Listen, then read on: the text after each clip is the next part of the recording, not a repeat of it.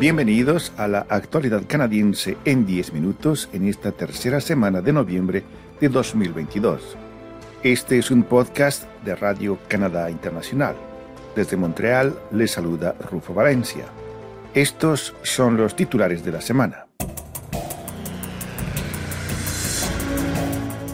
En la COP27, Canadá no apoya los recortes a la producción de petróleo y gas. Canadá quiere que los países apliquen impuestos a las emisiones de carbono. Parlamentarios canadienses estudian interferencia china en las elecciones federales. El ejército estadounidense podría invertir en proyectos mineros canadienses. La selección canadiense de fútbol varones se prepara para su debut en el Mundial de Qatar. El ministro federal de Medio Ambiente, Stephen Guilbeault, afirmó este 17 de noviembre que Canadá no aceptará incluir un texto en la declaración final que exija la eliminación de todos los combustibles fósiles en el acuerdo final de las conversaciones sobre el clima que se llevan a cabo en Egipto. El acuerdo alcanzado el año pasado en la conferencia de la ONU en Escocia pedía a los países que actúen con mayor rapidez para deshacerse de las centrales eléctricas de carbón que no dispongan de la tecnología necesaria para capturar las emisiones contaminantes. Era la primera vez que un pacto de la COP incluía una referencia a la reducción de cualquier tipo de uso de combustibles fósiles.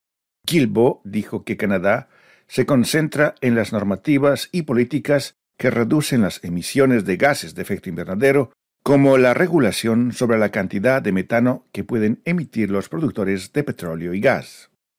El ministro Gilbo afirmó que si Canadá apoya la inclusión de una cláusula de eliminación progresiva del petróleo y el gas, eso provocará la reacción de las provincias, incluyendo el recurso a los tribunales. Según Guilbeault, Canadá no ha sido cuestionada por sus planes de eliminación progresiva del carbón, pero sí por casi todo lo que hace en materia de petróleo y gas. Tenemos que ser muy cuidadosos con lo que hacemos para que pueda sostenerse ante los tribunales. De lo contrario, estamos perdiendo tiempo y un tiempo precioso en la lucha contra el cambio climático, argumentó Guilbeault.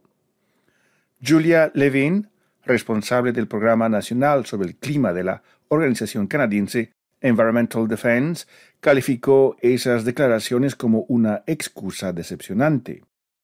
Yo diría que está claro que el gobierno canadiense está en deuda con los grupos de presión que trabajan para la industria de los combustibles fósiles, y está anteponiendo sus intereses antes del bien público, criticó Levin. Ella añadió que la posición de Canadá es extraña, dado que el acuerdo habría incluido probablemente la misma disposición de reducción que el carbón. Aunque Levin no apoya la captura y el almacenamiento de carbono como una solución seria para reducir las emisiones, ella dijo que incluso eso sería una clara señal de que, según Estados Unidos y otros países, la era del petróleo y el gas ha terminado. Esta es La actualidad canadiense en 10 minutos, un podcast de Radio Canadá Internacional. Siempre en Egipto, el ministro canadiense del Medio Ambiente y Cambio Climático, Stephen Guilbeault, lanzó un desafío a los demás países del mundo para que también apliquen un impuesto al carbono para reducir las emisiones de gases contaminantes causantes del efecto invernadero. Gilbo organizó el pasado 15 de noviembre un evento en la COP27 que se lleva a cabo en Egipto para convencer al mayor número posible de países a que apliquen la tarificación del carbono. Actualmente, solamente el 20% de las emisiones mundiales de gases de efecto invernadero están sujetas a la fijación de precios por la emisión de carbono. Pero el desafío mundial de fijación del precio a la emisión de carbono quiere que esta cifra aumente hasta el 60% para el año 2030. El ministro Guilbault afirmó que otros ocho países, además de la Comisión Europea, se han presentado como voluntarios para aceptar el reto. pero la mayoría de ellos ya tienen un sistema de fijación de precios a las emisiones de carbono o ya tenían previsto hacerlo. El sistema de tarificación del carbono en Canadá reúne políticas federales y provinciales para cubrir más del 80% de las emisiones totales del país, pero con costos variables por tonelada. Gracias por escuchar nuestro podcast La actualidad canadiense en 10 minutos. El Comité Permanente de Procedimiento y Asuntos Internos de la Cámara de los Comunes en Ottawa escuchará las declaraciones de al menos dos ministros de gabinete, funcionarios de inteligencia, miembros del Departamento de Elecciones Canadá y ex asesores del primer ministro Justin Trudeau para esclarecer informaciones de que China ha intentado interferir repetidamente en las elecciones federales en Canadá.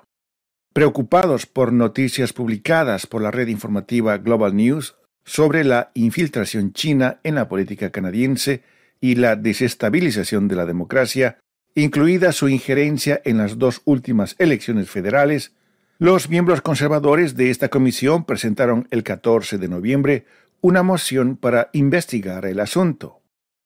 Esa moción conservadora, apoyada por la diputada neodemócrata Rachel Blaney y la bloquista Marie-Hélène Goudreau, fue finalmente aprobada por seis votos a cinco.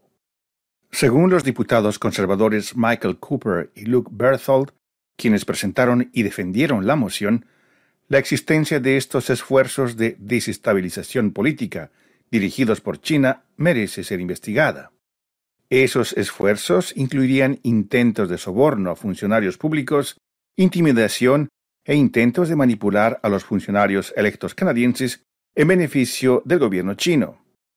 En concreto, se trata de la creación de una red clandestina de candidatos para las elecciones de 2019, la infiltración de agentes en las oficinas de los diputados para influir en la política, tácticas de presión sobre los políticos, así como una campaña para castigar a los políticos canadienses a quienes China considera como una amenaza para sus intereses. Según la red informativa Global News, la oficina del primer ministro Justin Trudeau fue advertida sobre las maniobras de China ya en enero pasado.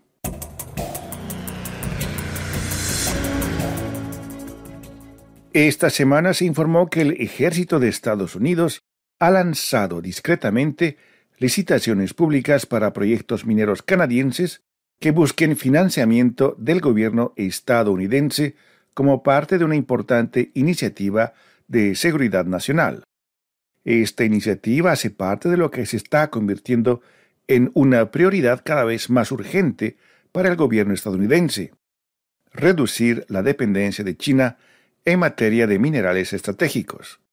Estos minerales se utilizan para fabricar todo tipo de productos que van desde aparatos electrónicos y baterías hasta vehículos y armamentos. La situación también ilustra el hecho de que la industria minera canadiense está al centro de una gran confrontación geopolítica. Ottawa acaba de expulsar a las empresas estatales chinas del sector de los minerales críticos y estratégicos, mientras que Estados Unidos considera ahora invertir fondos en ese sector. Están escuchando La actualidad canadiense en 10 minutos un podcast de Radio Canadá Internacional.